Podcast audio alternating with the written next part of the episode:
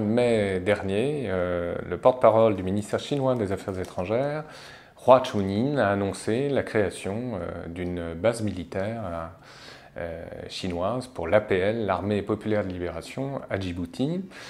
Et donc c'est assez intéressant parce que 12 ans après l'installation de la base militaire américaine et quelques années seulement après l'installation de la base euh, militaire japonaise précisément à Djibouti, eh bien maintenant ce sont les Chinois qui s'y installent. Et donc euh, ils vont s'installer très précisément à Obok, euh, qui est un lieu de mémoire d'ailleurs dans l'histoire littéraire française, puisque Henri de Montfred et, Arthur Rimbaud y avaient élu domicile. et c'est surtout pour les Chinois évidemment un poste d'observation idéal pour euh, les mouvements de la flotte à la fois américaine mais aussi japonaise, euh, en un lieu évidemment stratégique, c'est-à-dire euh, à quelques encablures du Yémen qui est à feu et à sang, et surtout à proximité de Bab el-Mandeb qui contrôle donc l'accès au canal de Suez. Alors, il y a toujours une unité d'ailleurs de l'armée française à Djibouti, il faut le rappeler, et c'est l'armée française qui, en accord avec l'État de Djibouti, contrôle l'ensemble de l'espace euh, aérien. Donc il faut préciser cette complexité parce que les Chinois, forcément, euh, auront affaire aussi indirectement aux autorités françaises euh, pour des opérations de nature aéronavale, je dirais. Alors, comment installer comment expliquer l'installation de cette base militaire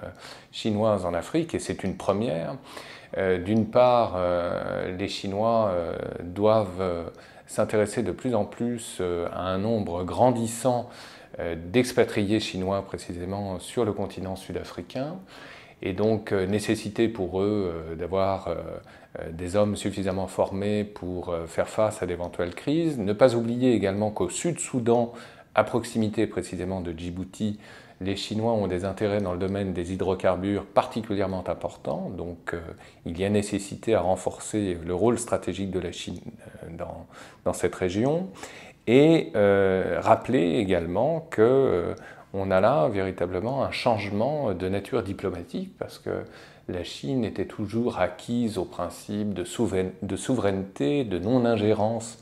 dans les affaires d'autrui. Alors évidemment, euh, il y a accord bilatéral entre Djibouti et la Chine pour que cette base puisse euh, s'ouvrir.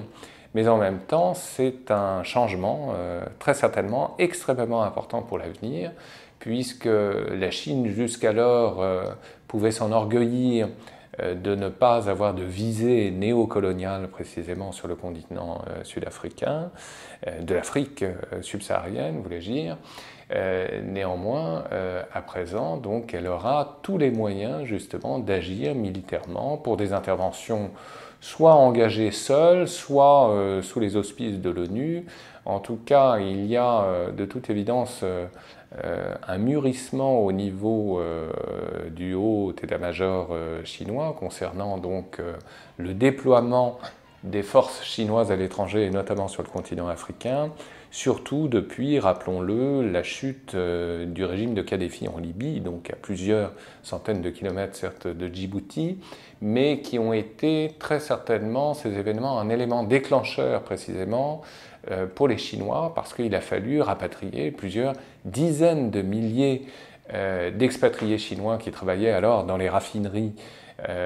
libyennes. Et donc, euh, dorénavant, l'armée chinoise aura directement un point d'appui euh, dans la partie orientale du continent africain. Donc c'est évidemment extrêmement important et cela montre que la rivalité euh, sino-japonaise ne se limite pas à la seule région de l'Asie orientale, elle trouve ses prolongements, je dirais, naturels, y compris à la hauteur de l'Afrique et dans la partie cette fois-ci occidentale de l'océan Indien, qui devient à son tour euh, l'une des régions les plus déterminantes quant aux rivalités entre la Chine et euh, ses principaux adversaires.